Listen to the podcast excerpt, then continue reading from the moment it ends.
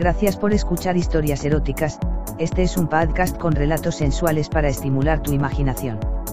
Si quieres interactuar con nosotros el correo electrónico es historiaseroticaspr.gmail.com, también en nuestras redes sociales, en Instagram como eróticas-historias, Facebook con barra historias eróticas, Twitter como historia erotic, en nuestra página web en historiaseroticaspr.us.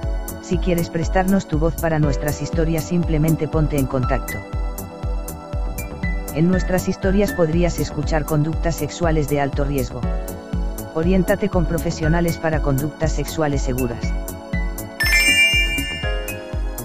Hola, me llamo Paola, soy de Argentina y me gustaría publicar unos relatos de mi vida sexual gracias. Esto sucedió en Córdoba, ciudad de Argentina a la que la mayoría de los chicos de las provincias del norte concurren al egresar de la secundaria a fin de seguir una carrera universitaria. Esto sucedió hace unos 10 años, yo tenía en ese entonces unos 19, mi apariencia física no ha cambiado desde entonces, por lo que todavía soy una chica bella según los hombres, de ascendencia árabe, cabello ondulado, ojos rasgados, buenas tetas y colas según comentan. Lo mejor de mí, yo vivía solo en un departamento, recibiendo frecuentemente la visita de mi novio Juan, con el cual salía hace unos tres años. También compartíamos momentos con su mejor amigo Ariel, sobre quien se centra esta historia. Este chico me inspiraba cierto temor, lo notaba un tanto violento, prepotente y osado, aunque siempre se había portado como un caballero conmigo estando a solas o con mi novio. Como ya nos habíamos hecho bastante amigos había ocasiones en las que venía solo, a charlar o tomar unos mates, sobre todo en los días en que mi novio no venía. Ya próximo el verano, comenzamos a tomar sol en la terraza del edificio, lo que muchos hacemos para llegar a nuestras provincias con buen color y no pasar desapercibidas como si fuéramos ratoncitas de biblioteca. Una tarde en que tomábamos sol con Ariel, decidimos bajar a tomar unas cervezas, ya en el departamento, comencé a sentir una pequeña contractura en mis hombros, fruto del estudio de la noche anterior, se lo dije.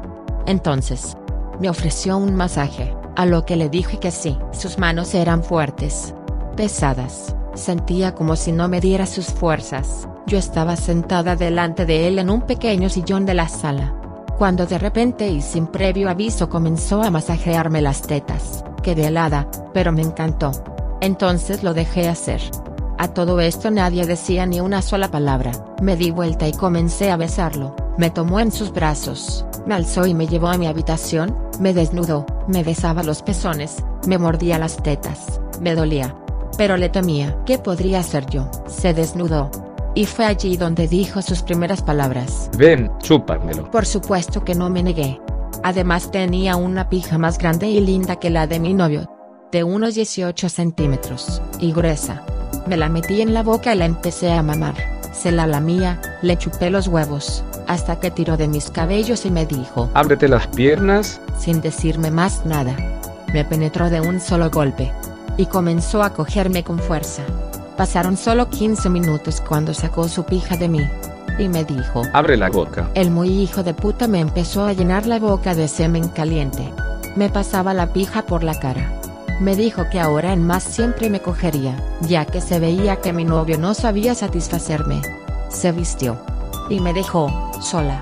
Caliente, yo no acabé, y sintiéndome una puta cualquiera. A partir de allí, empecé a hacer de todo. Lo que ya les contaré en otras oportunidades.